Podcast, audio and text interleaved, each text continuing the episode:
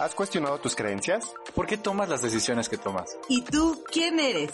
Aquí las cosas son como nadie te las ha dicho. Ahí te va, sin anestesia. Hola, estamos en Ahí te va sin anestesia, en este bonito espacio donde queremos hablarte sobre lo que nadie te ha dicho. Y hoy tenemos un gran invitado y un gran tema eh, que nos pareció muy interesante poder compartirte esto que hoy conocemos y es VIH, mitos y realidades. Para lo cual eh, tenemos un gran invitado que nos va a hablar del tema ampliamente y él es Eric Sid. muchas gracias, muchas gracias por la invitación y pues sí, hablar, hablar, estoy muy bien, muy bien, eh, estamos grabando en el centro, entonces en mi cabeza nada más estoy pensando que no tiemble, que no tiemble. Ay, ah. ¿Qué crees? Sí. Y tiembla, aquí se siente terrible. Sí, entonces cuando vi el edificio dije, ok. Cuando vi que eran cuatro pisos dije, ok, pero bueno, aquí estamos. no, sí, no, y nunca, nunca le pasó nada. Ok. Pero muy bien, feliz, feliz, emocionado de estar aquí y pues ya ansioso por empezar. Muy bien, Eric. Qué guapo eres, Eric. Muchas gracias. Para todo el público anestesio. que estén al tanto de sus redes rato sociales. Les enseñamos Muy guapo. una fotito y ya para que me conozcan persona. ok, y estamos también con el ingeniero Dimitri Flores. Suena muy formal eso. Buenas tardes, niño Flores. Buenas tardes, hola, ingeniero. Hola. Y así. Aquí estamos. ¿Qué onda con el VIH actualmente en México, Eric? Pues mira, eh sigue siendo una pandemia, y no solo en México, sino a nivel mundial, sigue siendo una pandemia, sigue siendo una enfermedad que sigue afectando a muchísimas, muchísimas personas, no solo hombres, no solo homosexuales, hay niños, hay eh, mujeres, hay adultos, hay jóvenes, o sea... incluso adultos mayores. Adultos mayores, sí, adultos mayores, y pues es una una pandemia que no se ha podido erradicar a pesar del tiempo, a pesar de que es una pandemia, una enfermedad que está con nosotros desde hace más de 40 años. Aquí sigue, hay muchos mitos alrededor de esto, que si a las compañías, que si existe la cura, que si a las compañías les conviene o no sacarla, que si es una... Eh, pues sí, una, una empresa farmacéutica que se está haciendo millonaria, pues vendiendo el tratamiento y cosas así, que la verdad, pues bueno, yo es algo que no sé, y que pues si, se, si eso no es cierto, pues será ya a gran escala y con empresarios, ¿no? Con farmacéuticas y cosas así. Y además a nivel mundial, ¿no? Claro, a nivel mundial y son cosas que pues yo no puedo cambiar, ¿no? Que desde mi canal de YouTube no puedo decir, ay, ya no se lo tome, no, ay, vamos a exigir, porque pues una persona no va a hacer nada contra estas empresas enormes, ¿no? Pero... Porque Erika además es influencer. Perdón que te interrumpa, pero ¿qué haces, Eric? Ok, bueno, pues yo empecé en todo esto justo hablando de VIH. Yo soy una persona que vive con VIH desde hace 10 años. Eh, yo adquirí VIH a través de una agresión sexual. En esta agresión sexual pasó cuando yo tenía 17 años. Cinco años después eh, pasó tanto tiempo que no me hice eh, una prueba. Entonces, pues avanzó y avanzó. Por fortuna nunca llegué a desarrollar SIDA pero sí estaba muy avanzado el virus, estaba nada de convertirse en SIDA. Y eh, pues bueno, conocí a alguien, conocí a un productor de, de, cine que se dedica a hacer documentales, conozco a esta persona, me le cuento mi historia, fue una historia, la historia de mi vida que está en este documental que se llama One Taxi Ride, que ahora está en YouTube, está libre para que lo puedan ver. Eh, le conté mi historia y me dijo, oye, es que es una historia súper fuerte, una historia súper importante y una historia que se tiene que contar, no es algo que se, tenga que quedar, ¿no? Nadie lo sabía, no lo sabía mi mamá, no lo sabían mis hermanos, no lo sabían mis amigos, no se lo había contado a nadie y a él fue de una manera muy curiosa que nos conocimos, se estaba quedando, rápido, ¿no? Se estaba quedando en el Airbnb de un amigo, nos conocimos ahí, me invitaron a salir a tomar, venía él con su novio a, a Chilis a ver una final de tenis o algo así. Ni me rogaron, ni me rogaron que fuéramos. Yo les dije, no, no, yo no quiero y no quiero y no quiero. A final de cuentas, después de que mucho me rogaron, fui. Empezamos a tomar. Eh, la, la mm, final de tenis se suspendió por lluvia. Oh. Y yo de repente ya estaba contándoles toda mi vida, ¿no? Como entre el alcohol y las ganas de desahogarme, como de contarle. Y yo me sentí muy a gusto con él porque, pues bueno, él es de, de Singapur y el novio es de em, Inglaterra. Entonces dije, pues, ¿cuándo los voy a volver a ver, no? O sea, yo poquito hablaba inglés, ellos solo hablaban inglés y entendían muy poquito español, pero era como el quitarme el peso encima, ¿no? Contarle a alguien que se llevara como todo el peso que tenía y fueron ellos. Sí, y como que se dio todo, se lo dije a él y llega una semana después y me dice, oye, es que es una historia súper, súper importante, una historia que se tiene que contar y que la gente tiene que conocer. ¿Te parece si hacemos un documental? Yo por ese entonces no sabía a qué se, a qué se dedicaba, le dije, pues bueno, este, eh, le dije, no, la verdad es que no, no quiero hacerlo porque te lo conté simplemente para desahogarme. Me rogó, me mandó varios proyectos que ha hecho, varios documentales, los vi y dije, bueno, está padre, como que me fue convenciendo y al mes le dije, bueno, vamos a hacerlo. Eh, era un proyecto que teníamos pensado hacer como en un año. A final de cuentas la grabación se llevó cuatro años porque respetó mucho mi proceso, ¿no?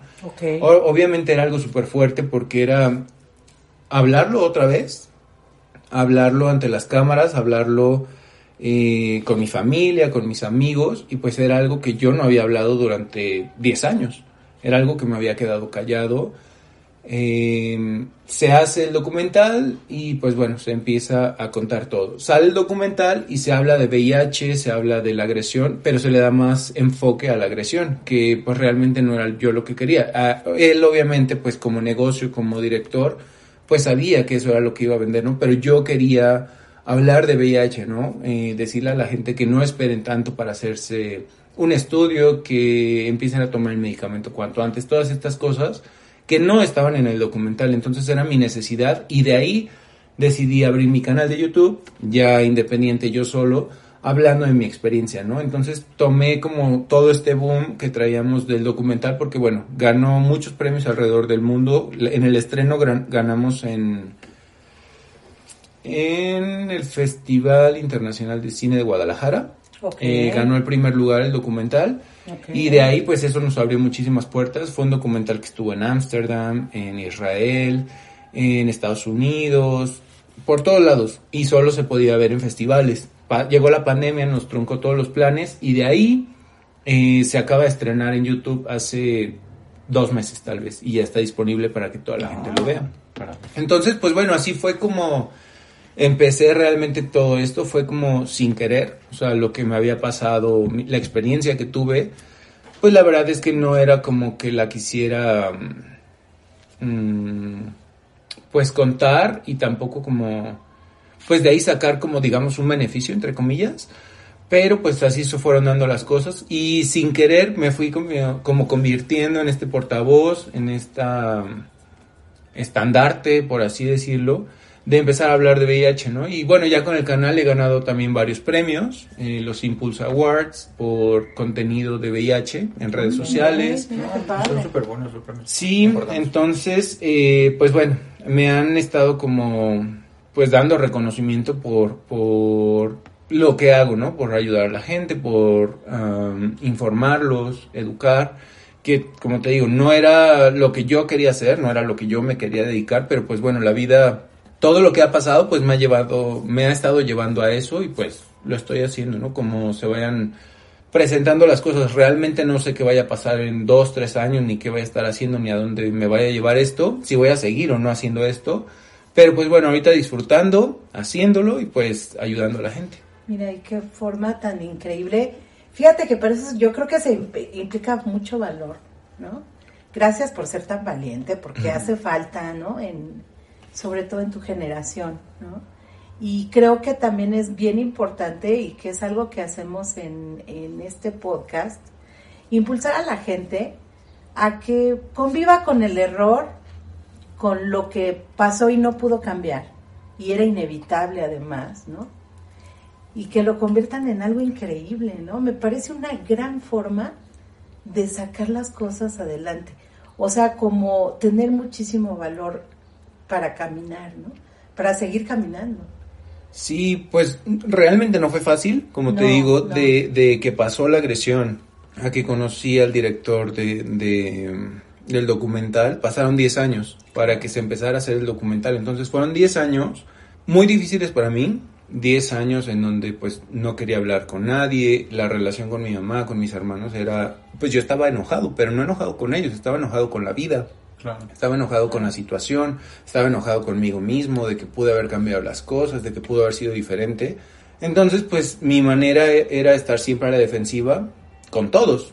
Y pues bueno, la fortuna del documental fue que esto cambió. Entonces, sí fueron 10 años, fue difícil y pues ahí fue cuando, creo que fue mi catarsis, ¿no? Cuando se hace el documental que se presenta a la gente, porque tiene una parte muy bonita el documental. Primero es toda mi vida y al final es mostrar el documental a personas en festivales y se agrega al final del documental la reacción de las personas al documental, ¿no? Y entonces está padre que la gente a donde va, bueno, está padre que me comparten su, su experiencia, pero está feo que también mucha gente levanta la mano, oye, a mí también me agredieron sexualmente, oye, también a mí me pasó, oye, un primo, Oye, es que mi tío me hizo esto, es que mi papá, es que... Y así se va alzando la voz, la voz, la voz, la voz.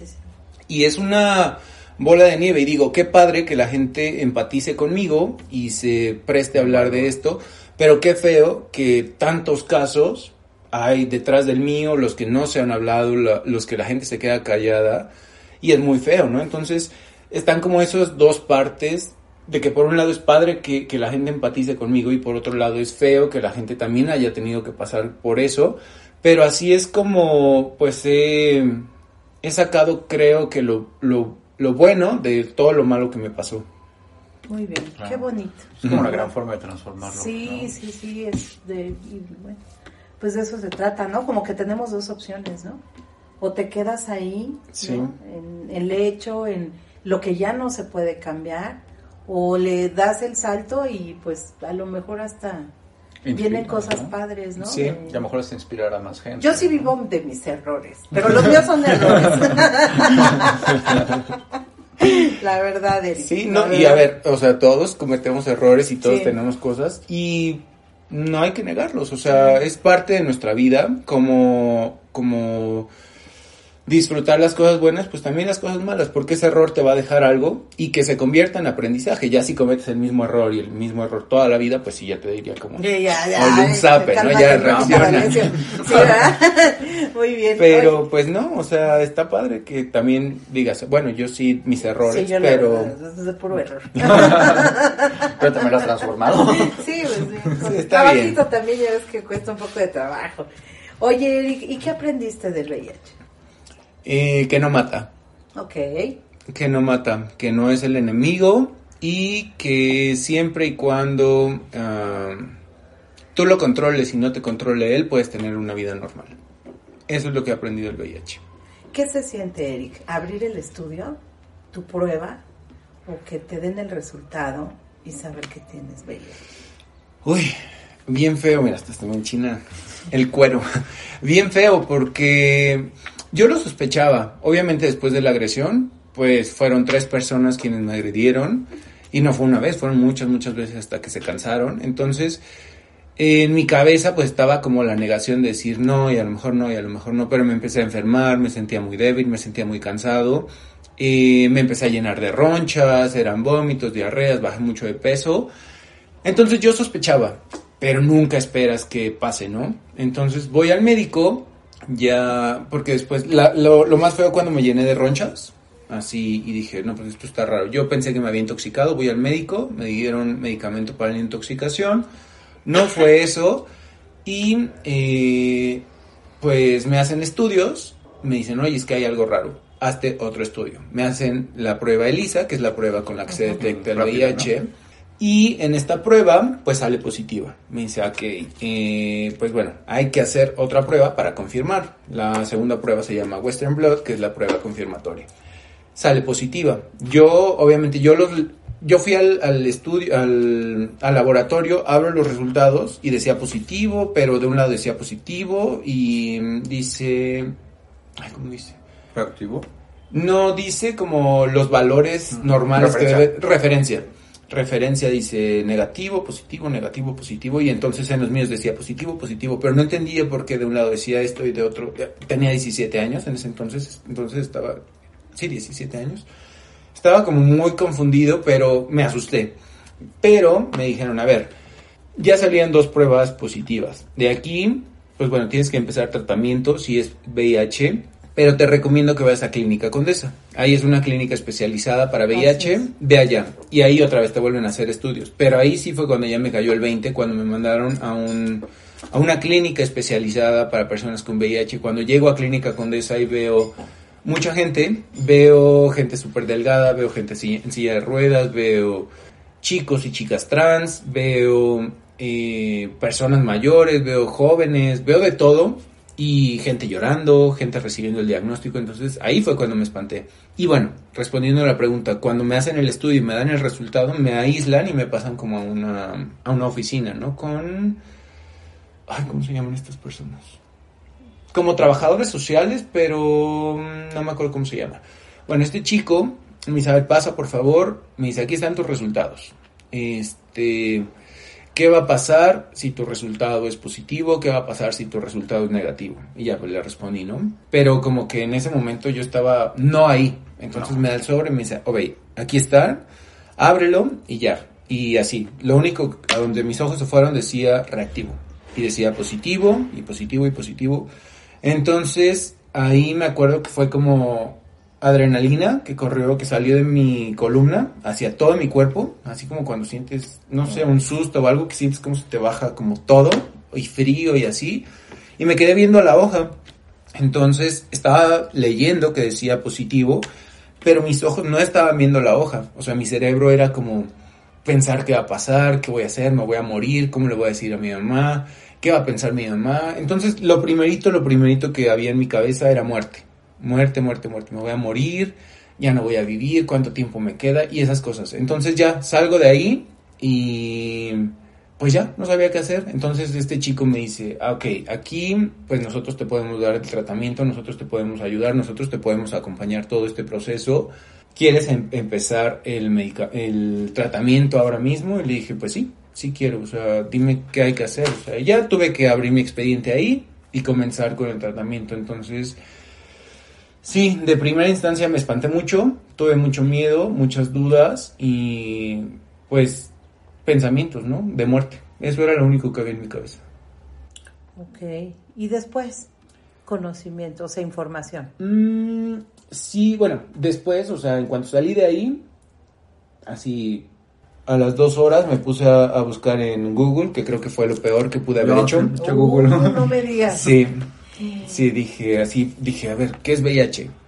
¿Qué, ¿Qué pasa cuando tienes VIH? Y obviamente así, imágenes, y me salía el sarcoma de Kaposi, que son estas manchas que parecen, para la gente que está escuchando, son como unos lunares eh, abultados, como inflamados, digamos, pero son morados, como si fuera sangre molida, que salen en todo el cuerpo, te salen en la cara, te pueden salir en el paladar, debajo de la lengua, en las axilas, en, en, las partes íntimas, en las plantas de los pies, salen en todos lados y son muy dolorosas, porque es como un tipo cáncer. Entonces, eh, pues salía eso, me salían imágenes de personas con SIDA, ya a punto de morir en un hospital, súper delgados, con este sarcoma de Kaposi en todo el cuerpo. Entonces yo me espanté muchísimo, ¿no? Porque dije, ay, no, así voy a estar, eso me va a pasar, eso es lo que sigue para mí, ¿no? Eh, pues ya me espanté muchísimo y eso se quedó en mi cabeza muy grabado. Regresé como a los dos días con toda la documentación que me pidieron, empecé, abrí mi expediente y comencé con el tratamiento a los dos días. Y obviamente me da mucho miedo porque también vi, así googleé como medicamento para VIH, tratamiento antirretroviral. Y lo mismo, imágenes así súper feas, este, efectos secundarios, qué pasaba con tus órganos por tomar el medicamento durante mucho tiempo. Y pues me espanté. Me espanté muchísimo, entonces dije, no, pues es que me voy a morir por tomar, por no tomar el medicamento y me voy a morir por tomar el medicamento, entonces, ¿qué hago? Entonces me dio muchísimo miedo, pero pues dije, pues ni modo, tengo que hacerlo, voy a empezar a tomar el tratamiento. Y empecé, empecé el tratamiento. Y ya obviamente eh, pues sí me da miedo tomar el medicamento, pero cuando, pues sí, al principio fue difícil porque es una pastilla bueno, por fortuna a mí me tocó solo una pastilla, ya que antes había, y todavía hace unos años, había gente que tomaba tres, cuatro pastillas al día para el tratamiento, pero antes, o sea, te tomabas 20 pastillas al día era muchísimo. Entonces era cuando había afectación en los órganos porque eran mucho, muchísimo en tu cuerpo, ¿no? Eh, entonces sí, obviamente me afectó, nunca me puse mal, pero sí me pasaba que, por ejemplo, y era con el tratamiento pasado que tenía, que sentía calor como interno, los huesos calientes, calor, como cuando tienes temperatura, calor desde adentro de ti, no es así como el calor de- del clima, Sí, que sí. sales al sol y empiezas a sudar, sino que mo- viene desde Por adentro dentro. de ti, tu cuerpo está caliente. Sentía eso, zumbido en los oídos, ah, mareos, me sentía muy cansado, o sea, me iba a dormir y despertaba como si en lugar de ir a dormir hubiera corrido un maratón y, o sea, me dolían los huesos, me sentía cansado, como si no hubiera dormido. Y pues ya obviamente esto es mientras tu cuerpo se adapta, ¿no? Que es el periodo eh, en que tu cuerpo va pues aprendiendo a vivir con el virus, ¿no? Con el medicamento. ¿Cuánto tiempo dura ese proceso? Ah, no hay una fecha como tal, no hay como decir, ah, mira, este, en tres días te vas a Cada sentir cuerpo, así, ¿no? y después cinco días te vas a sentir así y tres meses así. No, sí, depende de cada cuerpo, depende de cada organismo, depende también cómo estén tus niveles, ¿no? Qué tantas defensas tenga tu cuerpo, qué tanto virus hay en tu, en tu cuerpo también. Pero, pues yo podría decir que, por ejemplo, a mí estas cosas sí me duraron como tres años. Ya no sintiéndome tan mal, pero sí los zumbidos. O, o me- es que me tenía que tomar la pastilla e irme a dormir para que cuando estaba, estuviera durmiendo sintiera todo. O sea, no sintiera todo esto. los-. No lo sintiera más bien. Pero si me la tomaba y no me dormía, pues sí empezaba a sentir así. Veía una película y pues me mal viajaba viendo la película porque era así como los calores y mm, no sé, como pensamientos, los zumbidos, entonces era horrible. Pero si me la tomaba y me dormía, pues se me quitaba.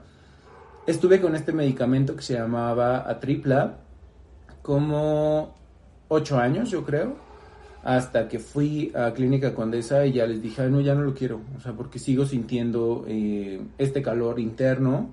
Ya no tenía mareos ni nada, pero sí seguía sintiendo este calor interno, o de repente los zumbidos. Am, y les dije, ya, o sea, yo les mentí, ¿no? Les dije, oye, ¿sabes qué? Ya me dejé de tomar el tratamiento. Obviamente esto no es bueno y no quieren que lo hagas. Entonces cuando les dije esto se espantaron me dijeron, no, fue lo peor que hiciste. Y porque bueno, cuando empiezas a tomar tratamiento y dejas de tomarlo, es lo peor, porque el virus re- regresa, revive, digamos. No es que se haya ido, no se te va a quitar nunca, pero como que está mm, O sea, pero es como dormido, está, está como pausado por el medicamento. Pero cuando lo, lo suspendes, pues se despierta y regresa mucho más fuerte, ¿no? Entonces, de hecho dicen que es peor tomar medicamento y dejarlo que nunca haberlo tomado. Ok. Entonces, eh, pues bueno, yo les dije esto, ¿no? Y me dijeron, no, es que me regañaron, que fue lo peor, que no lo debí de haber hecho, pero me cambiaron el medicamento. Me cambiaron a uno más nuevo, que ahorita a nivel mundial es de los más nuevos, de los mejores, que no tiene efectos secundarios, eh, secundarios que no afecta eh, órganos, que no te... no te causa esto, ¿no? Los mareos, vómitos, zumbidos, porque ya no afecta el cuerpo. Antes, pues bueno, a tripla sí causaba debilidad en los huesos, en el riñón lo afectaba porque era todavía muy fuerte. No, no, era, no era igual de fuerte que los de hace 30 años, Sí, sí, pero sí era fuerte. Y este, el día, el que estoy tomando al día de hoy, que se llama Victarvi, súper tranquilo, ¿eh? O sea, me lo puedo tomar en la mañana y no me pasa nada, me lo puedo tomar en la noche y ya no escucho los zumbidos. Y realmente hoy en día siento como si ya ni siquiera tuviera el virus. A veces ni me acuerdo. O me acuerdo por lo que hago, ¿no? En, en el canal de YouTube o porque recibo un montón de mensajes todos los días. Oye, ¿qué hago esto? Y hasta ahí es cuando me acuerdo. O en las noches o en las mañanas cuando me tomo la pastilla. De ahí en fuera, pues ya en mi cabeza no es así como, ay, tengo SIDA, ay, tengo virus, ay, tengo VIH, ¿no? Como que se te pasa, se te olvida y haces tu vida normal. Que eso creo que es súper importante decirlo, ¿no? O sea, bueno, varias cosas. O sea, de todo lo que comentabas, creo que es importante saber que o sea, tener VIH no es lo mismo que tener SIDA. ¿no? Que creo que es uno de los mitos más Muy importantes. importante. ¿no? Que entre el prejuicio y entre esta discriminación mucho que hay, o sea, la gente es como de, ah, sidosos, ¿no? Ah, el SIDA. O sea, y siempre es como algo como que marca mucho y para nada, ¿no? Sí, ¿sabes qué pasa mucho? Que la gente piensa que VIH y SIDA son dos cosas iguales. Igual. O sea, bueno, más bien que la gente piensa que VIH y SIDA es una cosa, que va unida y que es lo mismo. Y no. Hay que entender que son dos cosas, que el VIH es eh, un virus que entra a tu sangre y empieza a atacar tu sistema inmune y es que si no lo, no lo, no lo detienes, no tomas medicamento, no te proteges, pues vas a, va a llegar un momento en el que te vas a enfermar por no tener defensas y se convierte en SIDA. El SIDA, digamos que es la enfermedad de, de el VIH, entonces ya ahí ya se convierte en SIDA y es cuando es la etapa pues más fuerte, ¿no? Que es cuando estas imágenes que vi en Google, ¿no? La gente en los hospitales muriéndose con sarcoma de Kaposi, eh, con pulmonías, porque ya como no tienes defensas, una diarrea por haberte comido unos tacos afuera del metro te pueden matar. Eh, un agua que tomes en la calle mal hervida o un agua que no está purificada te puede matar. Una tos, ahorita que te den en invierno, eh, mal cuidada, pues te mata porque no tienes defensas. Entonces, lo más sencillo te puede matar. Y eso es el SIDA. Y la gente sigue pensando que es lo mismo. Y no. Entonces, por eso hay mucho miedo, ¿no? Como la desinformación. Eh, y para que no anden matando a la gente desde antes, ¿no? Sí. Pues es que tenemos esa mala costumbre de que te dicen, oye, es que sabes que tengo cáncer y ya piensan que te vas a morir. O sea, ¿por qué matan a la gente desde antes? ¿No? O sea, si te dice tu amigo, tu novio, tu quien sea, ¿sabes qué? Tengo VIH, no lo estés matando, ¿no? A veces creo que la gente se alarma más que uno. Sí, sí, pero es, o sea, es un tema que todos sabemos que existe, pero nunca creemos que va a estar con nosotros o cerca en nuestro círculo, ¿no? Y cuando pasa, pues te quedas con lo que habías escuchado, con lo que viste en películas, con lo que te contaron en la escuela, con lo que la imagen eh, catastrófica, la imagen dramática que tienes de la enfermedad, pero pues realmente no es así. ¿Y cuál es el porcentaje de, de la población mexicana que tiene VIH? Eso sí no me lo sé, pero ahorita lo buscamos. Eh, es que, es que fíjate, porque... es más de lo que pensamos. O sea, México es el país número uno en diabetes en el mundo. Mira, personas... Yo creo que está más cañón tener diabetes que tener VIH. Sí, por supuesto. Sí, sí, obviamente eh, las dos son enfermedades cronológicas, ¿se dice? Crónicas. Ah, crónicas. Crónicas. Crónicas. Ya por allá mi mamá contestó.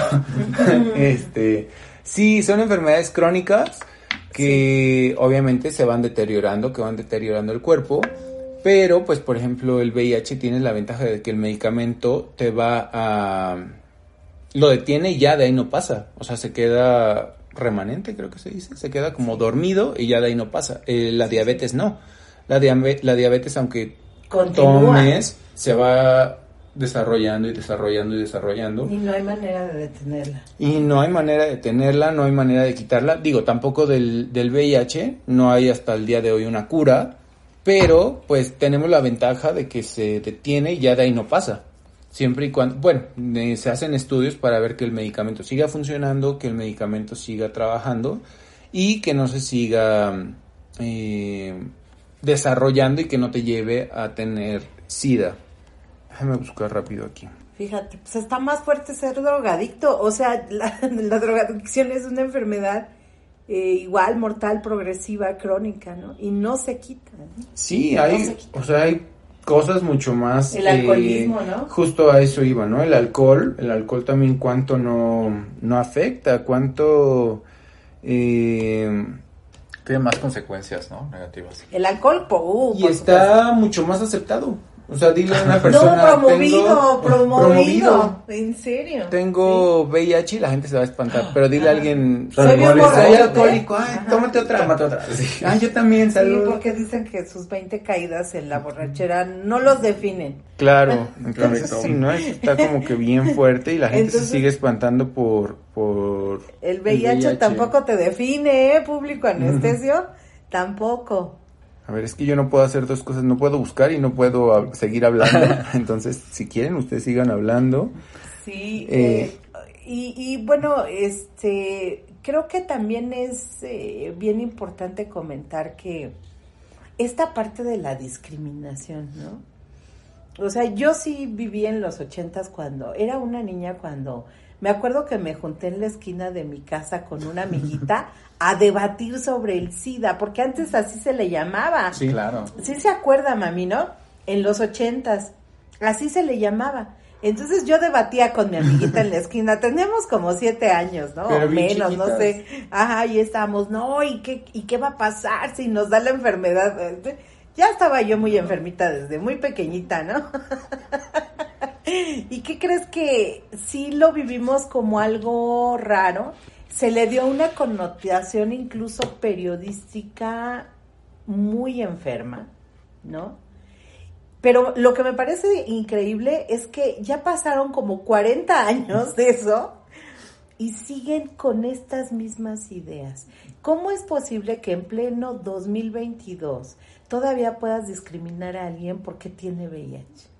Pero es que creo que es más común de lo que pensamos. O sea, y, y creo que tiene mucho que ver justamente esta información errónea, o que a lo mejor al principio era así porque no había información, no había medicamentos, todo esto. Sí. Pero yo creo que también es el morbo de la gente. O sea, porque me acuerdo mucho una, era una, creo que serie, algo así que yo vi hace muchos años, que se llamaba algo así como Nunca limpies este, o lágrimas o algo así, sin guantes.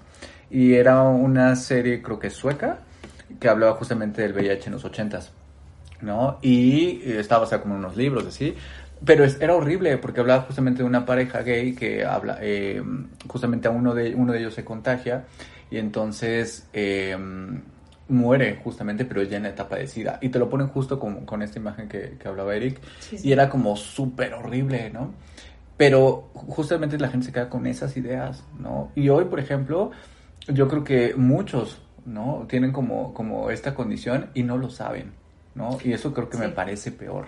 Está muy, está muy fuerte. Y sobre todo, fíjate, empezó en eh, catalogaron que el VIH solamente era una enfermedad en la homosexualidad y en el sexo servicio o en las trabajadoras sexuales, ahora mejor llamadas, ¿no?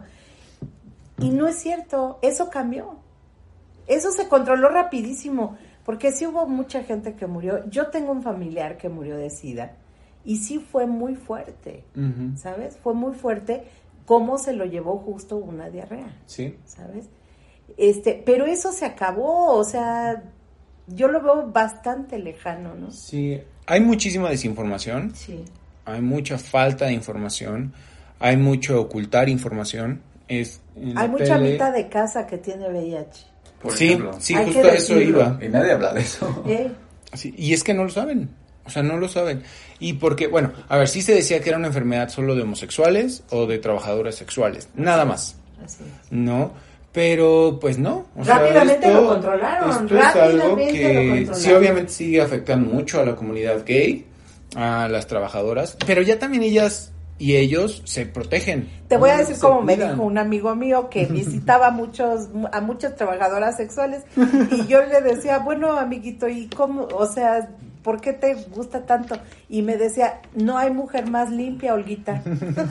Sí, sí, sí, obviamente también depende de con quién te vayas, pero pues es su herramienta de trabajo, obviamente la van a cuidar. pues, está limpio. Sí, obviamente van a cuidar. limpio, sí. Y sabes, bueno, justo de lo que decía, ¿no? De que hay muchas amas de casa. Sí. Y a mí me han mandado mensajes en Instagram. Oye, es que yo estoy en mi casa, eh, atiendo a mis hijos, no salgo de aquí, no hago nada.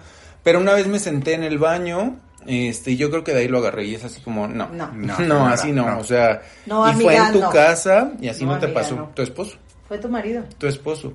Y no, pero ¿cómo mi esposo? Si no sé qué.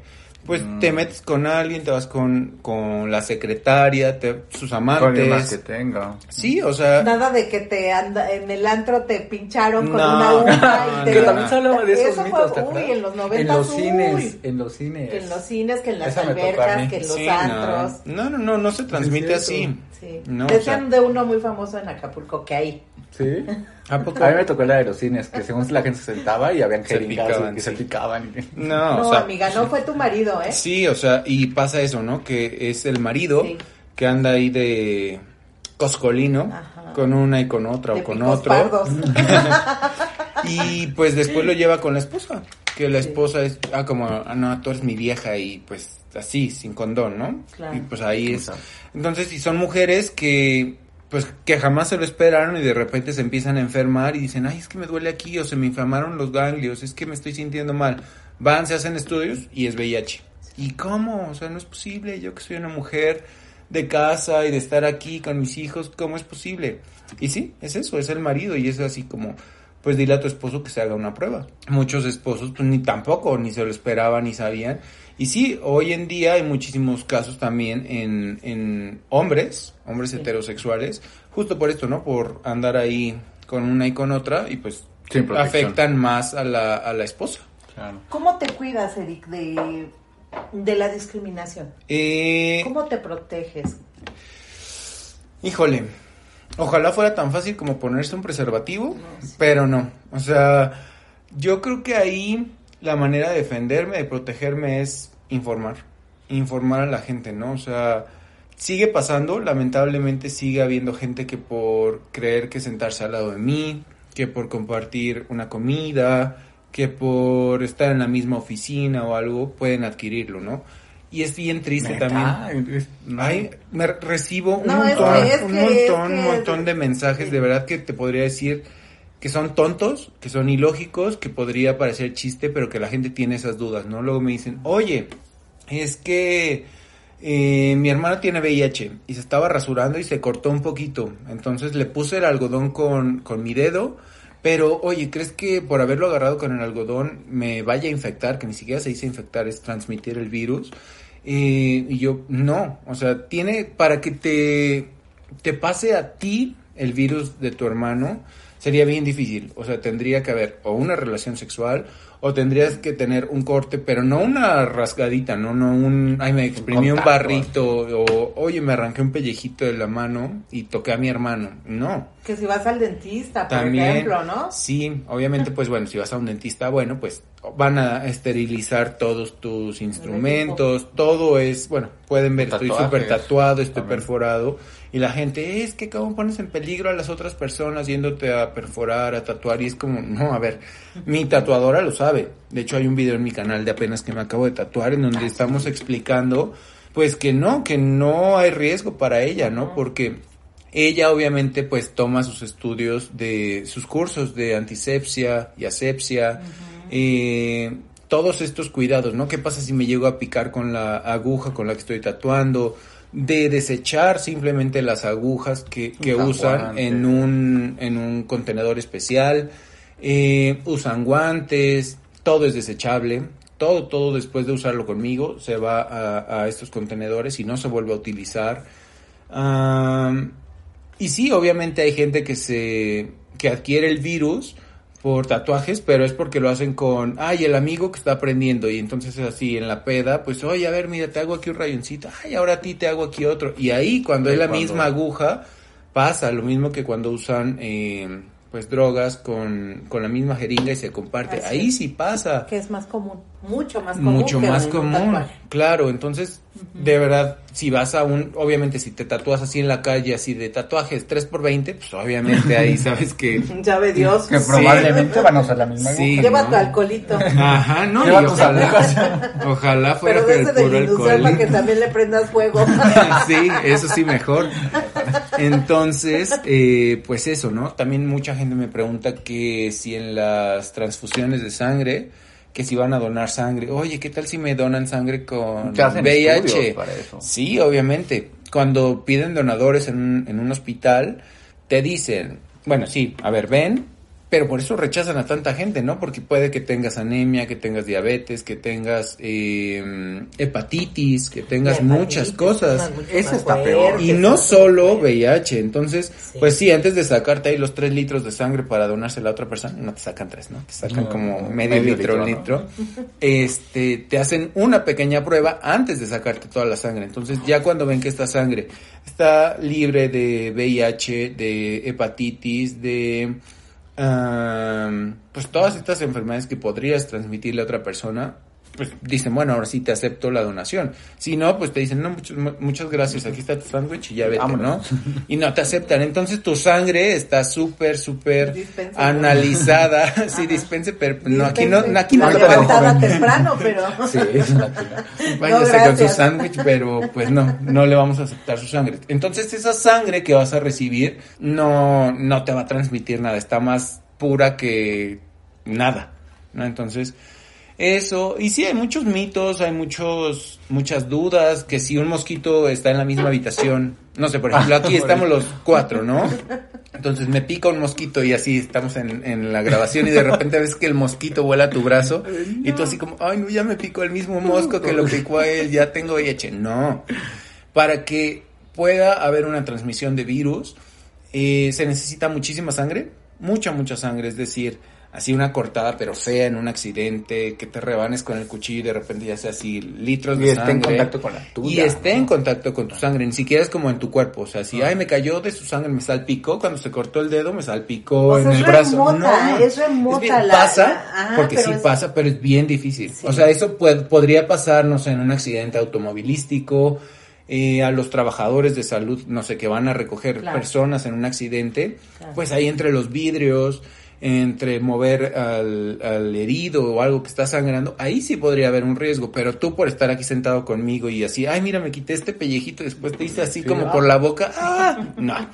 Entonces, eh, pues no sé, o sea, muchas, muchas dudas que la gente tiene que Pues podrían parecer así, tontas. Los puedes abrazar, los puedes besar, puedes tener relaciones sexuales con ellos. O sea, es una vida normal. Una vida normal. Lo único que cambia es que se tienen que tomar un medicamento todos los días. Así es. A la misma hora, supongo. Como... ¿O no? Sí es a la misma hora, porque, pues bueno, la pastilla que me tomo tiene un, tiene un espectro de 24 horas. Ok. Entonces, Depende del tratamiento. no pasa nada si te... Ajá, depende del tratamiento, porque hay unos que te tomas dos al día. Te tomas uno a las 8 de la mañana y otro a las 8 de la noche, que te protege hasta las 8 de la mañana del otro día, es decir, 24 horas que estás protegido. Pero la mayoría son de 24 horas, es una sola toma. Y no pasa nada si te lo tomas una hora después, dos horas después. Eh, se pide que se tome siempre a la misma hora para hacer un hábito en el cuerpo, para que ya sea como monótono el así, ay, este, me siento que mi cuerpo necesita algo, ah, mi pastilla, me la tomo a las 10 de la noche, ¿no?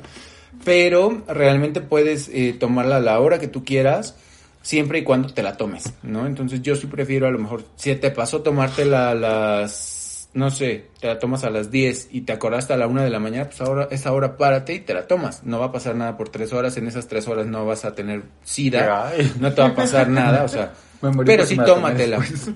Sí, o sea, sí es mejor tomártela. Incluso si te acordaras hasta el otro día a las 2 de la tarde, tómatela. O sea, pero no te la tomes, no te tomes dos pastillas.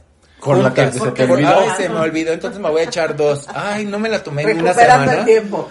Sí, Oye, no es pero- así de, ay, me eché, se me olvidó una semana, me echo la, la, Las la cinco, semana, siete. no, porque vas a amanecer tieso en tu cama y pues no. Y no vas a No te el mató VIH. el VIH, te mató el pendejes. Sí. Oye, pero creo que hay algo bien importante lo que dices también, que es, o sea, cuando alguien sigue su tratamiento, ¿no? Pasa justamente de tener una carga viral alta a estar en algo que se denomina como indetectable. Sí. ¿No? O sea, es un, un nuevo estado. ¿no? Así es. ¿Y Eh, es la indetectabilidad, que es lo que se busca al tomar el medicamento y justo lo que decía Olga, ¿no? Tomando el medicamento, pues yo puedo tener sexo incluso sin protección y no le voy a transmitir el virus a alguien, porque esto se llama indetec- indetectabilidad, que indetectable es igual a intransmisible, es decir, como este medicamento, como les, les comentaba, detiene el virus, el crecimiento del virus, el virus ataca tus defensas, baja tus defensas y cuando ya no tienes defensas, por eso tiene, te da sida. Entonces lo que hace el medicamento es detener el virus, contenerlo y no dejar que, que siga matando a tus defensas buenas. Cuando el virus está contenido, encapsulado, digamos, o dormido, eh, yo siempre digo los agentes buenos y los agentes malos. Yo les digo que lo vean como una guerra en, en el cuerpo, ¿no? Como lo malo es el VIH y lo bueno son los CD4, las defensas, ¿no? Entonces, eh, cuando el VIH entra a tu cuerpo, empieza a matar estas defensas, los soldaditos buenos. Pero cuando tomas el medicamento, el medicamento encapsula a estos soldados malos y le da chance a los soldados buenos, los CD4, de defenderse, de levantarse otra vez, de levantar esos números que estaban tan bajitos y no deja llegar a la etapa de SIDA. Entonces, esta etapa, cuando el virus está contenido y tienes menos de 40 copias por mililitro en la sangre, se llama indetec- indetectabilidad. Ay, no sé por qué me cuesta tanto trabajo la palabra. Traigo la lengua trabada. Indetectabilidad. Y esto significa que incluso si te decías, yo tengo relaciones sin protección, pues no voy a transmitirle el virus a otra persona. Y es comprobado, ¿eh? O sea, no haya es como- sangre o no. o sea, haya porque- sangre o no, haya este, pues lo voy a decir, ¿no? O sea, termines dentro de la otra persona o no, no pasa nada, porque el virus es muy bajo. No es lo mejor, no hay que hacerlo, no hay que confiarse, porque no solo es el VIH, como decíamos hace rato. Está la hepatitis, está una gonorrea, El cosas, papiloma. El virus del papiloma, papiloma, sífilis. VPH, que me parece muy fuerte. Yo creo que la Sí. peor es hepatitis. Sí, la Porque ahí sí ya... sí. Sí, hay muchas, muchas, No muchas que incluso son peores que el VIH. Entonces no hay que confiarse, ¿no? No por ser indetectable, pues eh, vamos a Ya, darle vuelo a la hilacha y ya. No, eh, hay que seguirse cuidando, pero pasa eso, ¿no? Tampoco confíes en tu marido aunque te jure amor. Sí, no, tampoco, tampoco. Justo eso, ¿no? O sea, No vaya hacerse, haciendo. es bien importante hacerse pruebas, Sí. hacerse pruebas. Yo siempre les recomiendo hacerse dos al año, es decir, cada seis meses, porque en seis meses se ve la variación de, de tus defensas. Pueden ver, oye, pues aquí estabas bien, pero aquí ya bajan un montón, ¿qué pasó? Y en seis meses no se desarrolla tanto el virus como para llevarte al hospital y que te decida, ¿no? Entonces, seis meses creo que es un buen periodo. Hay lugares en donde, te, en donde te hacen las pruebas gratuitas que no tienes que gastar ni un solo peso, porque también la gente dice, ay, es que son caras. Como por Y no son ejemplo, caras tampoco. Como por ejemplo, ¿dónde? ¿Dónde hacen pruebas gratuitas? Ok. Eh, AHF México, eh, la Casa de la Sal, la Clínica Condesa, eh. Impulse México, también eh, ellos tienen campañas. Y en zona rosa, a veces afuera de erótica, hay como modulitos de pruebas rápidas para VIH. Hay muchísimos, muchísimos lugares. Incluso puedes googlear, ahí sí, googleen este, Eso sí, eso sí. pruebas rápidas de VIH y te van a decir en dónde están haciendo. En Reforma luego se ponen a hacer pruebas. En todos lados, realmente es muy, Y no muy son fácil. caras tampoco, ¿eh? O sea, ¿cuánto cuestan? como mil pesos. Pero bueno, sí. Pero una prueba rápida, por ejemplo. Ah, una prueba rápida te puede costar 300, 300 400 O pesos. sea, no es tampoco algo... Pero sí es un dinero que Claro. a lo mejor luego dices, híjole, es que con esto, ¿cuánto, cuánto huevo compro, no? Ahorita No, está pues tan sí, caro. la sí, mamá, sí, la mitad te- de casa, ¿no? Que Pero si va a traer tranquilidad, pues te sale más barata la Claro. Sí, pero pues bueno, si no Pero quieren bueno, si no, gastar, pues, pueden ir a estos lugares que hacen las pruebas gratuitas. Y ya si no te la quieres hacer dos años o no puedes o te preocupa el dinero o lo que sea, por lo menos una vez al año. Una vez al año, siempre, toda la vida. Y tengas o no tengas eh, relaciones, bueno, de preferencia si tienes relaciones, ¿no? Eh, sí... Pues sí, no, Sí, no, de preferencia si pues ya tienes. no, ya no se Pero- preocupa uno. Pero, por ejemplo, Qué lo que decíamos, ¿no?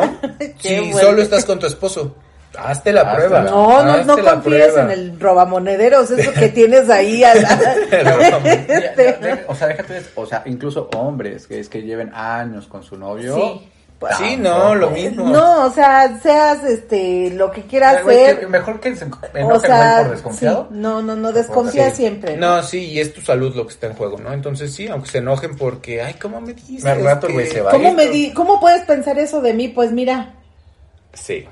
¿Qué crees? ¿No? Prefiero desconfiar. ¿no? si te roba el monedero, te puede... Se queda el cambio de las tortillas. sí. Sí, no, este, yo creo que sí, hacerse una prueba y no confiar en nadie. En el marido con el que llevas 30 años, que luego estos son los peores. Exacto. Con el novio que se ve así súper bonito, súper tranquilo, que no rompe un plato. Desconfía con- del calladito. De todos, Ajá. desconfía de todos. Es tu salud, Así es tu es. salud y creo que nada eh, vale más que tu salud. Así ni un novio, ni un faje, ni una aventurita, ni nada. Entonces, siempre, siempre, siempre tu salud, tú siempre adelante, hasta la prueba. Y ya, entonces, y también si, si te haces la prueba y lamentablemente sale positiva, toma el medicamento. O sea, a mucha gente le da miedo el... Primero hacerse la prueba, el saber qué va a pasar. Segundo, ya que tienen la prueba, tomar el medicamento, ¿no? Y por los efectos secundarios, por lo que hay en internet, que Sí. te termina afectando los, los, los órganos, que termina volviéndote loco, cosas así, la verdad es que ya no. Eso pasaba así cuando empezó el tratamiento antirretroviral hace 30, 35 años. Eh, pero ya hoy en día, la verdad, los medicamentos son súper buenos. Por eso te hacen estudios. A mí me hacen estudios desde hace 10 años que empecé con esto, cada 6 meses. Ahorita por pandemia ha sido una vez nada más al año. En donde checan mi hígado, mi riñón. ¿Tengo dos riñones o un riñón? ¿Hígado hay uno o dos? Un hígado y Un dos riñones. ah, sí, checan el hígado, Uno y dos.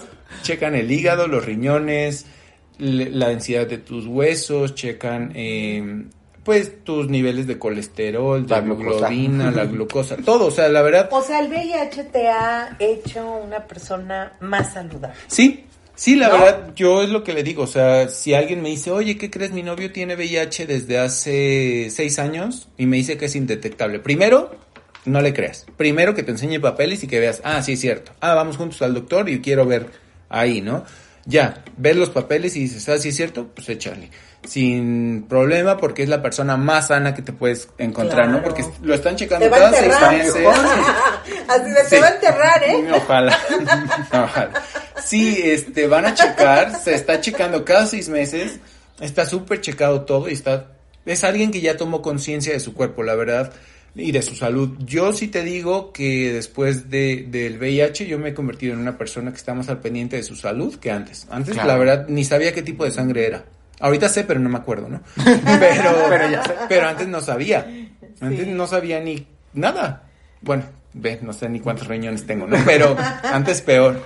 Pero sí, o sea, hoy en día mi salud está... Increíble. Sí, está Haces ejercicio, bien. comes mejor. Hago más. ejercicio, puedo bailar, chequeo. puedo tomar. No es lo mejor, pero sí puedo tomar. Yo me puedo tomar así en una noche, ponerme Unos pescaditos. Súper borracho y terminar en el piso y no me va a pasar nada. Claro. No es lo mejor, porque ya tu hígado, que hay uno o dos. Uno. Ah, Uno. que tu hígado, que es uno, está trabajando a marchas forzadas, porque todos los días le metes el medicamento, todos, todos los días, Sí. y es una pastilla súper fuerte. Sí, Entonces, sí, tienes que ayudarlo, Sí. ¿no? Obviamente, si te metes drogas, si tomas alcohol, pues le metes más carga, ¿no? Entonces, yo tomo un montón de agua, un montón de agua todos los días para ayudar a mi cuerpo. trato de comer sano, trato de no comer azúcares. Eh, ahora empecé a hacer ejercicio, pero pues realmente podría decir que mi salud está mejor que antes, ¿no? Realmente en estos 10 años nunca he estado hospitalizado. Nunca he tenido una diarrea así de tres días que me deje seco en la cama. Así ya ni gripa me da ya.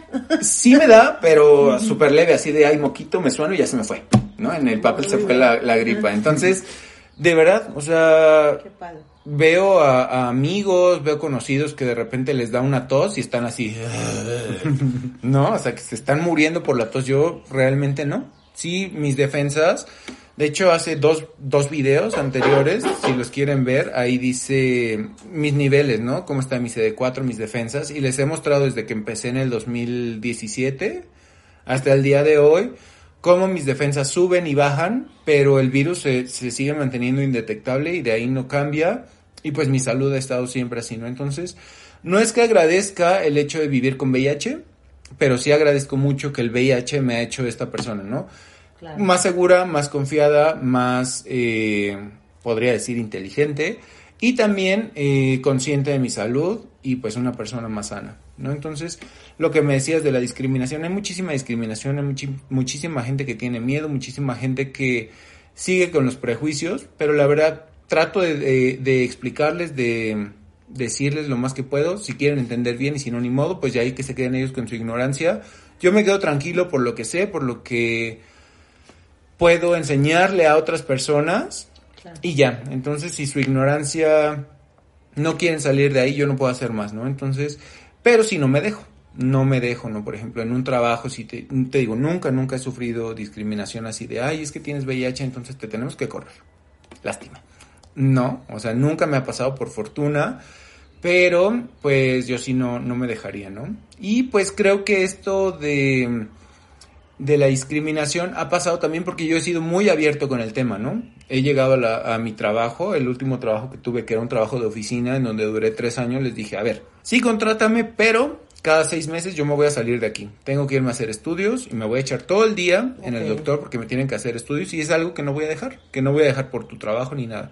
Me dieron chance de hacerlo porque los dije desde el principio, ¿no? Que no es lo mismo a que si entro a trabajar no les digo nada y a los seis meses, oye, me voy a salir todo el día.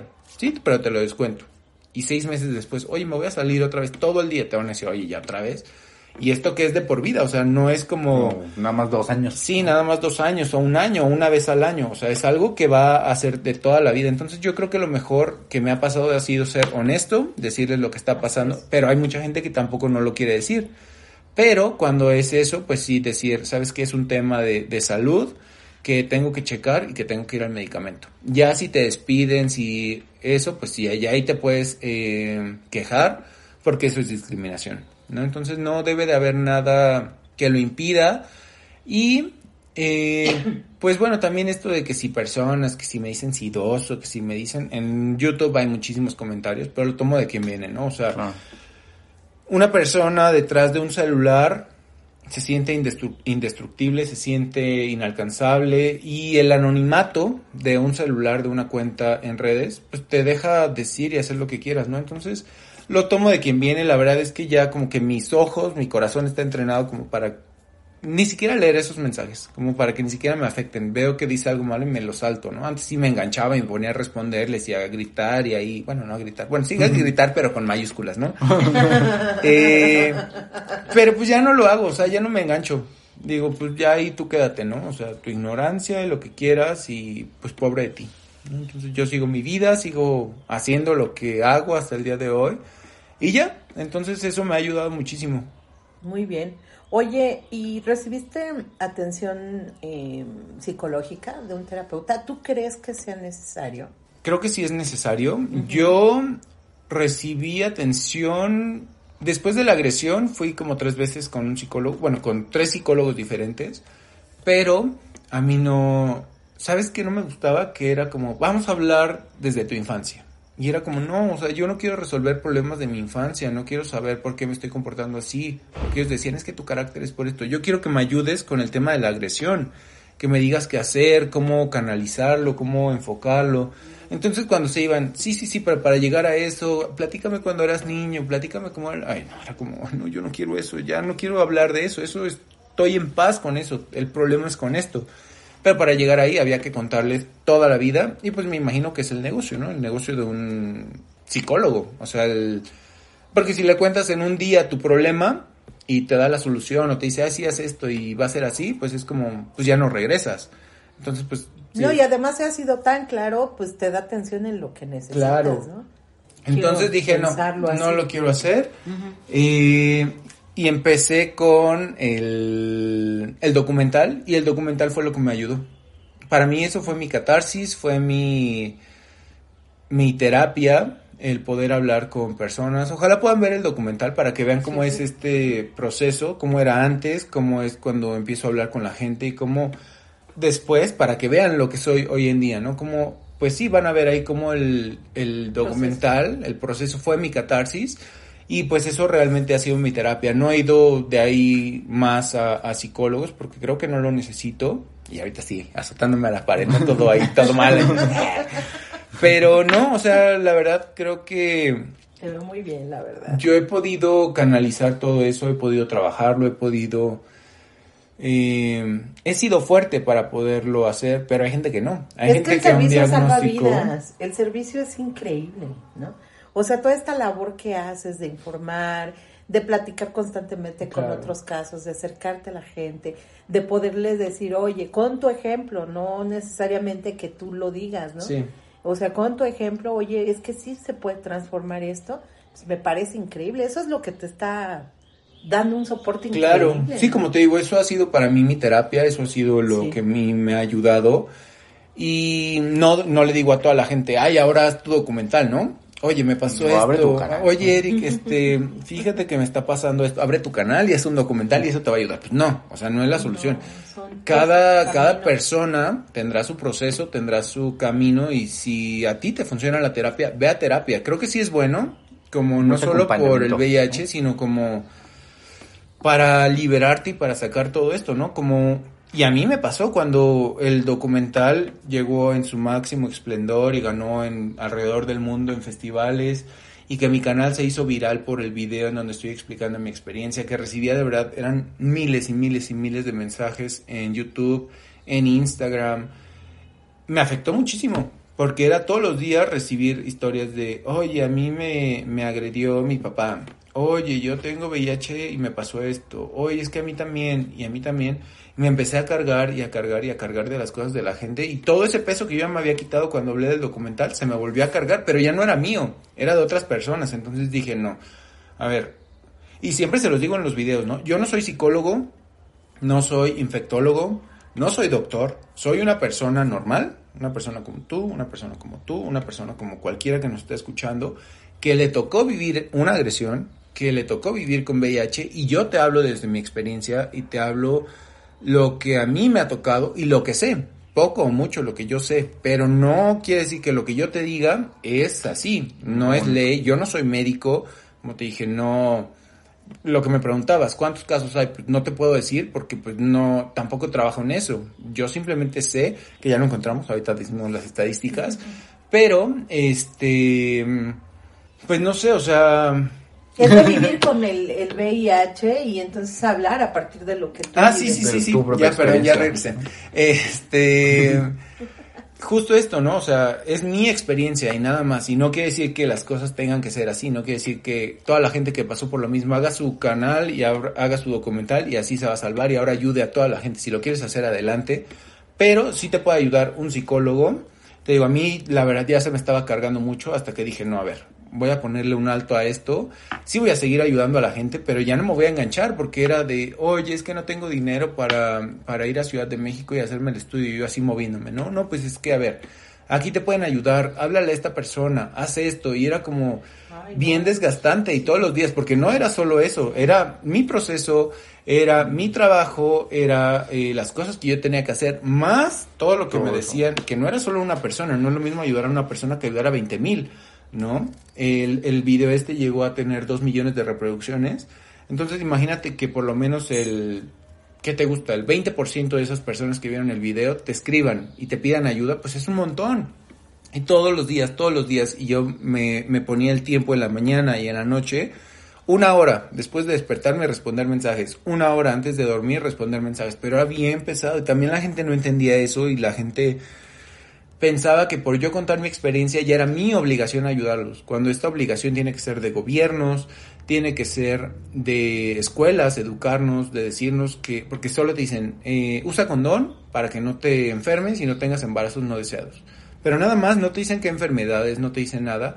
Y la gente pensaba que era mi obligación educarlos.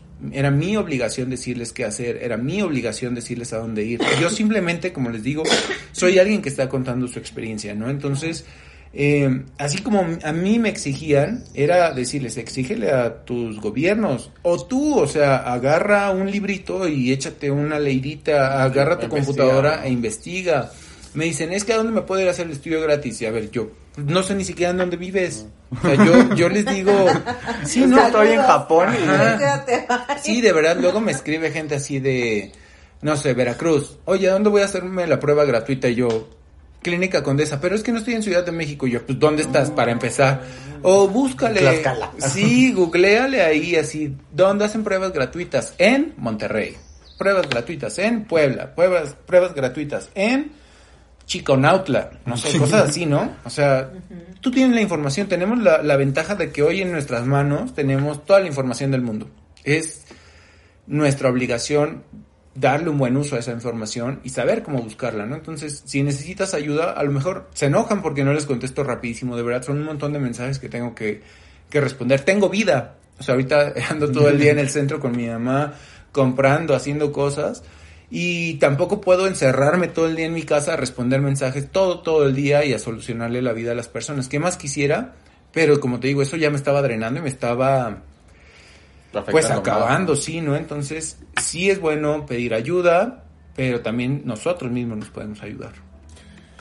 Muy bien, Erika, muy bien. Pues mira, yo no sé si quieran concluir con algo. Yo sí tengo unas cosas que decir, pero a ver, te Si has estado muy callado, ingeniero. Es que, es que el tema me mueve mucho. Eh, bueno, uno, agradecerte mucho, Eric, por estar acá. O sea, creo que lo que decía Olga hace rato, o sea, es, creo que es muy valiente poder hablar como de estos temas. Eh, creo que han habido muchos avances de los ochentas para acá, ¿no? Sí, en temas médicos, también un poco más en conciencia en la gente, pero aún no estamos donde deberíamos o donde quisiéramos seguramente Ujú. estar. Entonces creo que el poder hablar de esto, creo que te hace alguien muy valiente el poderlo compartir, el poder hablar como de eso tan desenfadadamente, digamos. Y creo que, o es- espero que también la gente que nos escuche, ¿no?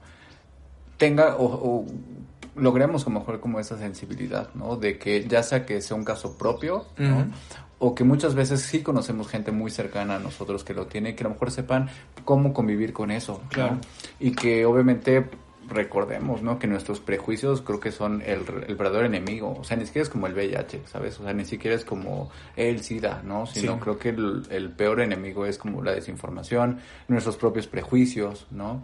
Y creo que la mejor herramienta para eso es poder hablar de estas cosas, ¿no? Que normalmente, como muchos de los temas que hablamos en este podcast, es pues esas cosas que nadie nos dice, ¿no? O sea, entonces es hablarlo y eso es lo que seguramente nos va a ir como sanando, ¿no? Poco a poco. Sí, eh, justo bueno, como hay tantos eslogans allá afuera, dice, el VIH no mata, el estigma sí. Así y es es. que es cierto, o sea, el miedo de las personas a estar con una persona con VIH es. es lo que mata, porque a lo mejor yo viviendo con VIH, si a la gente le da miedo estar conmigo, yo me voy a morir de una depresión, ¿no? Porque nadie quiere estar en una relación conmigo, porque nadie quiere ser mi novio, porque nadie quiere juntarse conmigo, pero es la desinformación. Claro. Eh, y así muchos, muchos ejemplos y muchos casos, ¿no? Entonces, sí, justo eso, es el estigma, es la desinformación, es el miedo, es el prejuicio lo que mata, no el VIH. El VIH lo puedes controlar, como les digo, yo tengo 10 años Puedes vivir súper bien. y puedo tener una vida normal, véanme, véanme. Sí. Me ves si me doy una vuelta, pero no, o sea, y realmente pues no estoy cansado. Bueno, sí me duelen ahorita las piernas, he de confesar, pero por el box me duelen las rodillas por los ejercicios, pero pues y por la edad. Ya son 34 años, Ay, ay. Oigan, oigan nada más. pero no es el VIH. Entonces, eh, justo como decías, no me ha dado una gripita, pero te digo, ahí le suenas y ya, se fue. Este, una diarrea, te tomas un pepto y ya se fue. Y fue por haber cenado mucho, por haber cenado tacos de 5 por 10 pesos.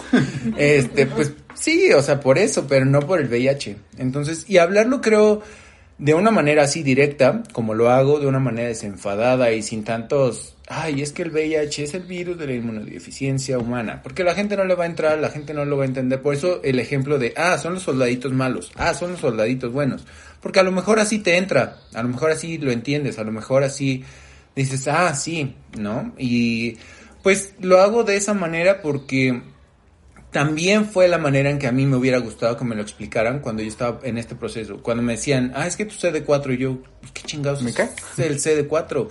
Y es que eh, tu carga viral, y yo, pero ¿cómo subo mi carga viral? Y me decían, no, tu carga viral es la que tienes que bajar. Y yo, pero ¿cómo lo hago? Y ya, entonces, eso, ¿no? O sea, y siempre se lo digo a la gente, yo tengo este canal y yo hablo de esto y yo trato de ayudar a la gente porque fue lo que yo no tuve. Fue lo que yo no tuve en estos 10 años y que me causó tantos problemas, tantos miedos, tantas inseguridades. Eh, estaba en una relación y en otra y brincaba de una y de a otra. eh, con tal de no estar solo, con tal de que alguien me entendiera, cuando el que se tenía que entender era yo, el que tenía que, que interiorizar todo esto y ver que no me estaba muriendo, que no me estaba pasando nada, era yo, ¿no? Una persona eh, que yo le contara, ay, ¿qué crees que tengo VIH? Pues obviamente se iba a asustar e iba a decir, este, ¿sabes qué? No quiero esto. Y siempre se los he dicho a mis seguidores, a la gente que me escribe. Depende de cómo tú hables del tema, es como lo va a tomar la gente, ¿no? Luego me dicen, oye, ay, mira, ya íbamos a cerrar y ya seguí otra vez. No, tú Pero no, es que sí adelante. No, es que tienes toda la razón. O sea, yo te veo lleno de dignidad, ¿sabes? Y eso me parece increíble, ¿no? Porque no, no es fácil. No es un tema fácil. Podrías haberte quedado en, ay, qué vida tan injusta, qué mal que me pasó, es que por qué a mí, ¿no? Y le diste la vuelta completamente y hoy puedes hablar del tema Claro. con dignidad, ¿no? Sí, sí, sí, sí. Creo que ese es el ejemplo más interesante que... O la cosa que yo rescataría mucho más de ti, ¿no? Por supuesto también eh, te quiero agradecer eh, que hoy estés acá con nosotros, pero me parece que si alguien de que nos está escuchando no le interesa el tema del VIH, quédate por la experiencia de vida. Sí, creo que a todos, a todos nos debería de interesar Así es. el VIH, porque no es solo algo que le pase a los homosexuales, como dijimos, es. no es algo que solo le pase a los hombres, es algo que le pasa a todo el mundo. Hay niños, como te decía hace rato, Sí. hay niños que viven con VIH porque la mamá eh, tenía VIH y no sabía al momento del nacimiento del bebé, eh, que hoy en día esto ya no pasa porque, bueno, se, y hay que decirlo, ¿no? Hay, hay bebés que la mamá vive con VIH que nacen y no tienen el virus, porque se es. les da un cuidado especial a los niños eh, y se evita la transmisión, se llama transmisión vertical cuando es de mamá a hijo y se puede eh, cortar, se puede evitar, eh, pero hay muchas... Hay muchas amas de casa, hay muchas mujeres, hay Gente de la tercera edad. Gente de la tercera también, edad. Sí, porque nunca, nunca se hicieron un estudio. O sea, como dices, es el esposo que se metió con la secretaria, con la... Con todas. con todas, y se hace viejito. Ajá. Y como el virus es silencioso, porque se puede confundir con muchas cosas, es Sí. decir, empiezas con una diarrea y dices, fueron los tacos. Eh, tienes este cansancio, es el trabajo. Tienes diarrea, los tacos. Eh, dolores de cabeza, el estrés. Así. Y te tomas una aspirina, te tomas un pepto, te tomas un paracetamol, me dio temperatura, pues, me insolé. eh, cosas así. Se, se, Se van se van disfrazando. ocultando, se van disfrazando y no sabes. Hasta que ya es. No, Hasta- es, no es que sea muy tarde, Es que hay veces que sí es muy tarde. pero Cuando la gente va al hospital y se hace una prueba, es porque ya están mal. Porque ya de repente ya se sintieron mal, les dio la neumonía y es como, ah, pero ¿cómo me dio neumonía? Si solo salí al, al airecito. Y pues es eso, porque ya no tienes defensas. Entonces ese airecito te afectó. Y entonces sí, ya es demasiado tarde. Que también hay que decir que se puede revertir de SIDA a VIH. Mira qué Yo Sí. conozco un caso así. O sea, alguien que también ya estaba en SIDA y regresó para acá. Sí. Y ahora está indetectable. Fíjate. Sí, también. Sí, Y puede. pues es raro porque ya la gente que llega a la etapa de SIDA, pues ya es cuando ya pasaron muchos años y nunca se atendieron y ya están mal.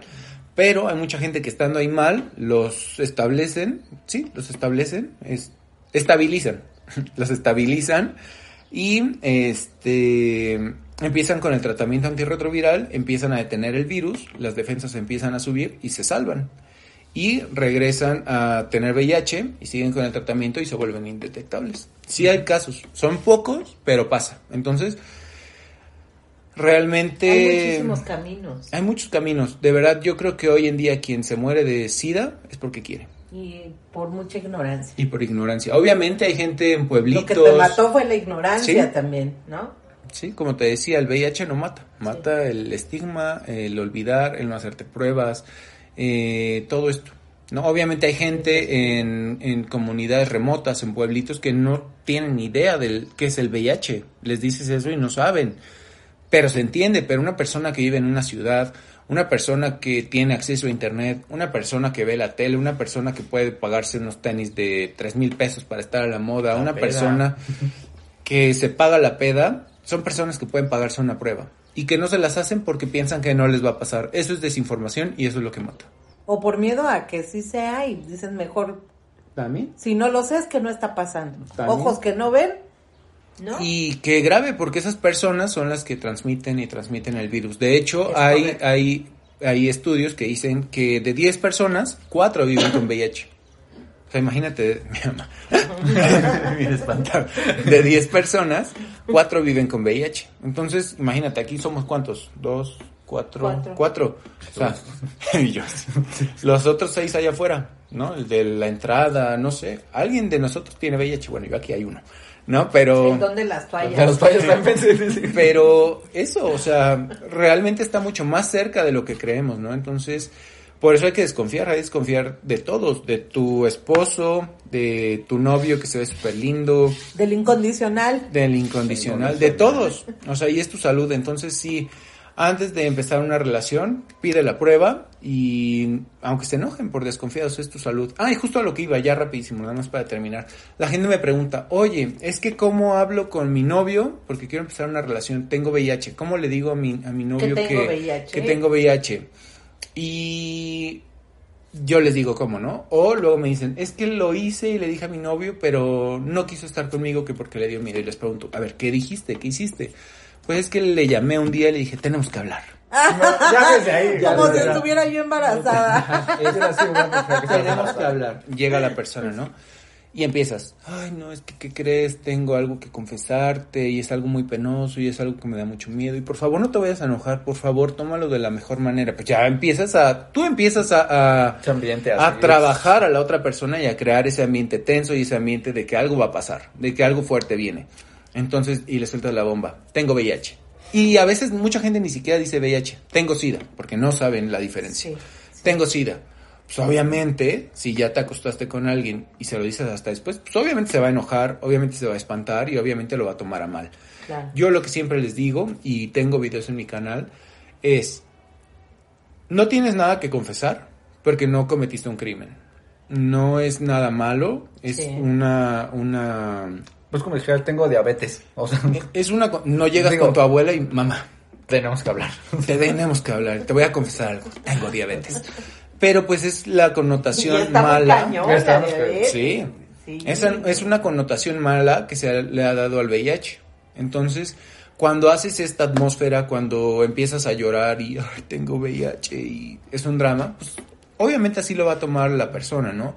Muy diferente a que si llegas y le dices a la persona, oye, ¿qué crees? Este, pues bueno, la verdad es que me interesa mucho tener una relación contigo, la verdad es que me interesas como persona, creo que podríamos tener algo lindo, pero sí te quiero compartir algo que es parte de mí, te quiero decir algo que está pasando y pues bueno, ya tú decidirás si sí o si no, la verdad es que no estás amarrado a estar conmigo. No después pasa de esto, nada, no, me voy a nada. ofender. Tú ¿no? sigue tu vida, yo sigo la mía.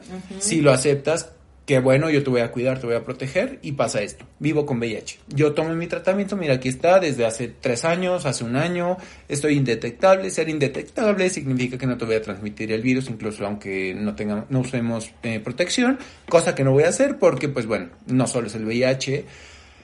Y qué diferente.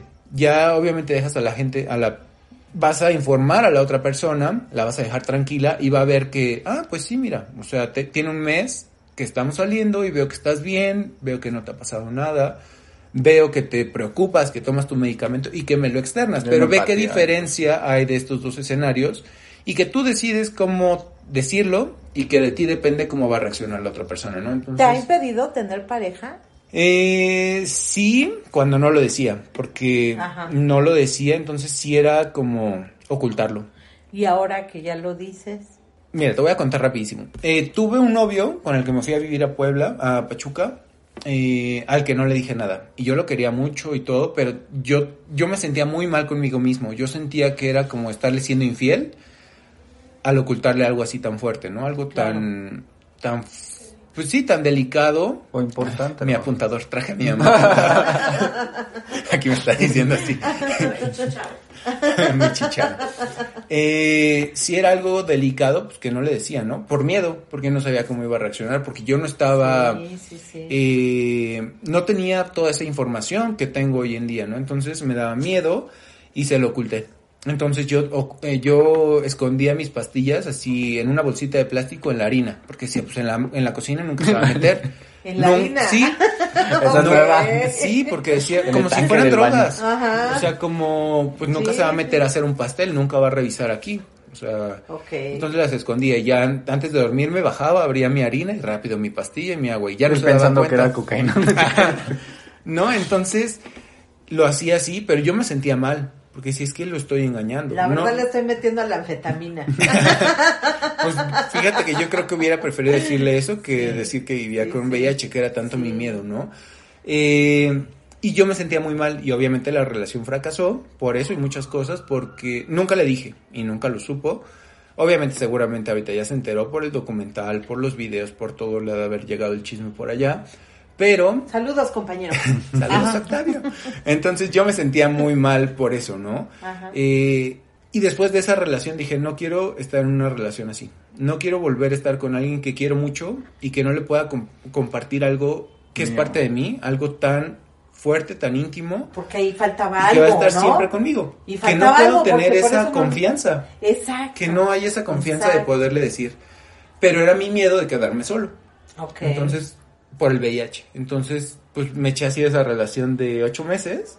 terminamos y dije, no quiero volver a estar así nunca. No quiero volverme a sentir mal conmigo mismo, eh, como estarle siendo infiel a la otra persona, ocultándole cosas y mintiéndole. Entonces de ahí dije, no lo vuelvo a hacer. Se da lo del documental, se hace el documental y dije, pues ya, ahí está la bomba, ¿no? Ya se va, lo voy a decir siempre. Y en mi, fue así, de un día para otro, en mis redes sociales, VIH positivo, eh, el link al documental, entonces fue como abrirme completamente, ¿no? Toda la gente supo de un día para otro qué era lo que pasaba, eh, abrí el canal y empecé a decirlo abiertamente y ya, entonces, eh, hoy en día, pues bueno, ahorita estoy en una relación, esta persona lo sabe y no pasa nada, o sea, no tiene ningún tema con esto, pero fue eso, ¿no? Cuando ya me quité yo todos estos miedos también y dejé de hacerlo de así de vamos a hablar y el drama y todo, y fue como, oye, ¿sabes qué está pasando esto y esto? Y yo tomo mi medicamento y tengo 10 años así y no pasa nada. Ah, va, no pasa nada, sí, yo también me, me late, vamos a hacerlo y ya. Eh, y antes de él, las relaciones o las personas que conocí, pues ya ni siquiera era decirles, porque ahí estaba todo público. Todo en mi Instagram, en mi YouTube, en todos lados, ya lo sabían. Entonces era como que una, un punto que ya nos hablaba y si de repente les decía, oye, sí sabes que tengo VIH, ¿verdad? Sí, sí, sí, no tengo bronca. Y ya. Se hizo como algo súper No. común, como debe de ser. Así que habla de las cosas, no pasa Sí. nada. Nada más tienes que tomar un poquito de riesgo y obviamente si va a haber gente a lo mejor pues que tiene otras formas de pensar, Claro. que está Y es llena de prejuicios Y de válido, miedos, bueno. porque está en su proceso, pero seguramente no te puede acompañar en este proceso. Entonces, lo mejor es que se retiren. Y está increíble también, ¿no? Sí. Muy Sí, bien. porque no va a ser una traba en tu vida y ya. Así es. No, pues qué increíble conocerte. Mm, muchas de verdad, me da muchísimo gusto. Me encanta llenarme de estas historias que hasta ya me da pena ahorita fumar delante de ti. es que de verdad has sido un gran maestro y te agradezco por eso, porque estás acá.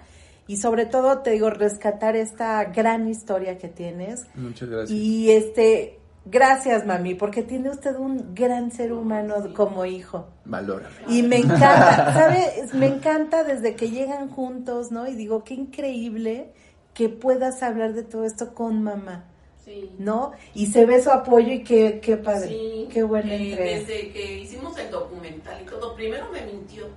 No me dijo para qué era el documental y como ahora es nuestro amigo el director, pues él me dijo, no, pues es que vienen a grabar la vida de los mexicanos y yo, bien Y mensa, sí, ¿sí pero... no? Sí, Pues yo, sí.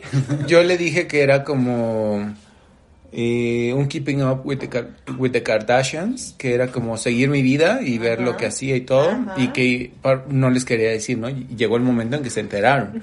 Pero sí, yo así se los manejé. Entonces ya cuando me enteré, se ha sido bien doloroso, fue muy doloroso. Si él no sabía, yo menos. Yo no tenía ni idea de eso. Ahorita que lo escucho, es como he aprendido, pero ni idea. Pero qué padre que lo puedan Sí, este, integrar juntos, ¿no? Sí, Eso me parece el hermosísimo. apoyo de sus hermanos, porque ahí lo pueden ver en el documental. Así es. Siempre juntos, todo cambió, lo veo feliz y eso nos hace felices y así ya una relación bien padre ya con él, porque con todos lo era, pero con él no. Yo creo que lo pueden ustedes este, testificar Mm. en el documental. Pero ahorita todo bien Qué y bonito. se le apoya en todo. No, y se ve, se ve, mami. Felicidades, tiene usted un hijo increíble. Sí, la verdad sí es bien lindo. Bien guapo. y Bien Y valiente. está bien guapo, además, échenle ojo al documental. Espero que todos los que nos escuchen se atrevan a ver este documental. Es una invitación abierta para que lo puedan checar y aparte, no importa que si tienes VIH o no, o sea, toma esta historia para que puedas desarrollarte humanamente y cada vez seamos mejores Claro. personas, ¿no? Gracias. Muchas gracias. Gracias a ustedes. Me encantó. Amo. Gracias. Gracias. ¿Has cuestionado tus creencias? ¿Por qué tomas las decisiones que tomas? ¿Y tú quién eres? Aquí las cosas son como nadie te las ha dicho. Ahí te va, sin anestesia.